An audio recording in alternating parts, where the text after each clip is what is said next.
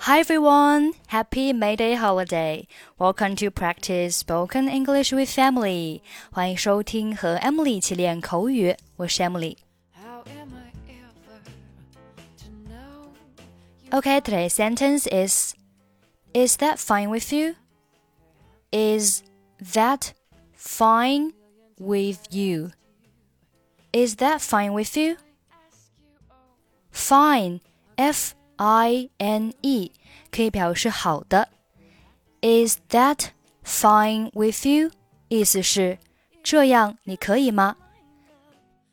和它意思相近的句子还有 Would that be suitable? Is it okay with you? 或者是 Is it alright with you? 很抱歉，我来晚了一天。 我预订的房间还有吗？I'm sorry, I arrived a day late. Is my room still available? 很抱歉，女士，因为你比预期的来晚了，你的房间已经给别人了。Unfortunately, ma'am, because you arrived later than expected.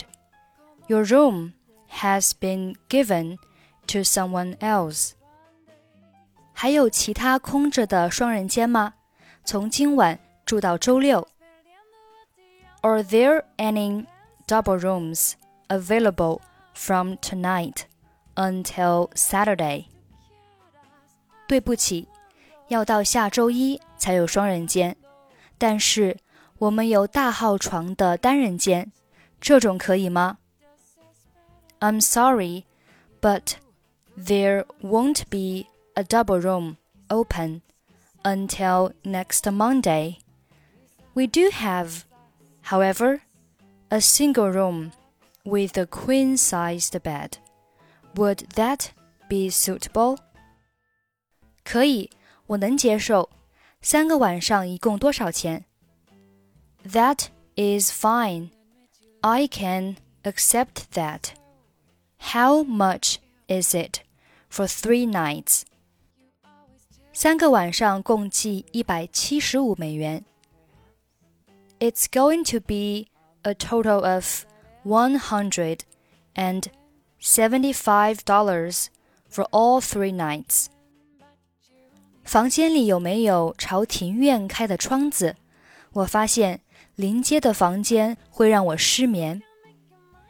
Does it have a window facing the courtyard.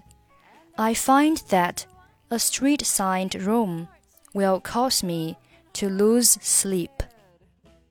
有的，有这样的房间，但是要收费十美元，你能接受吗？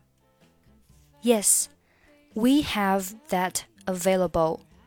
Although it'll be an extra ten dollars charge. Is that fine with you? 嗯，可以。Yes, that's fine.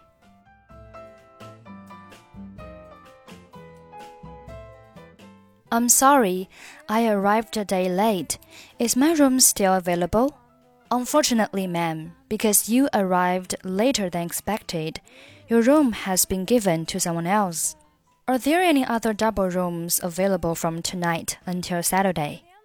I'm sorry, but there won't be a double room open until next Monday.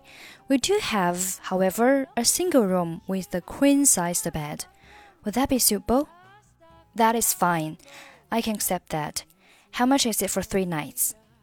It's going to be a total of $175 for all three nights. Does it have a window facing the courtyard? I find that a street side room will cause me to lose sleep. Yes, we have that available, although it'll be an extra $10 charge. Is that fine with you? Yes, that's fine. Okay, that's it for today. Thanks for listening. I'm Emily. I'll see you next time.